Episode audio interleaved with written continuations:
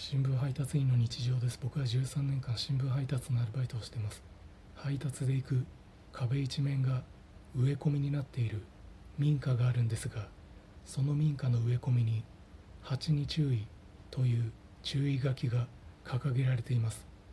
毎回その民家に配達へ行く時蜂に怯えて泣きながら新聞をポストに入れていたのですが今日朝刊配達の時その民家に向かったら植え込みが全て伐採されていてこれなら蜂も寄りつかないだろうとほっとしました。僕の生命を気を使ってくれたのか分かりませんがその民家の住人さん。いい仕事するじゃん。